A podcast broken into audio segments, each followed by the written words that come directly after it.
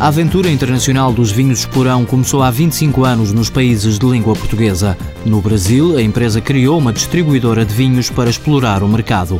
Um modelo que resultou, diz o administrador delegado João Roquete. No princípio, a abordagem foi: vamos criar relações de confiança com distribuidores em alguns mercados que havia imigrantes portugueses, ou seja, que é a porta de entrada mais natural e vamos desenvolver relações com parceiros locais que depois vendam os nossos vinhos. Hoje a Esporão tem escritórios nos principais mercados onde atua: Portugal, Brasil, Angola e Estados Unidos. Exporta metade do que produz, mas quer aumentar a cota.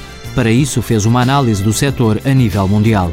Olhar para o mercado, ver se temos o mercado coberto com a distribuição que temos atualmente. Se não temos, vamos ter que melhorar essa distribuição e ver quais é que são os mercados em que nós queremos estar presentes com a nossa própria voz, ou seja, queremos ter um plano de marketing em que abordamos proativamente e com recursos esse mercado. Foi definido um plano estratégico para os próximos três anos que passa por ações diretas em países como Canadá, Alemanha ou Reino Unido. Vamos ter 10 mercados em que trabalhamos realmente o consumidor em vez de ser uma relação com o distribuidor.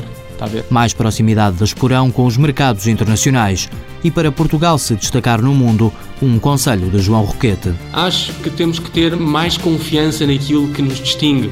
Eu acho que às vezes em Portugal temos assim uma perspectiva que algumas coisas que nós temos, que, que, aprendemos dos nossos pais e dos nossos avós, que são a maneira como fazemos o barro, ou os tipos de construção que usávamos para fazer as casas, ou que são coisas altamente diferenciadoras e que nos distinguem e que podem ser quase vanguardistas. Nós podemos olhar para isso como conceitos de vanguarda.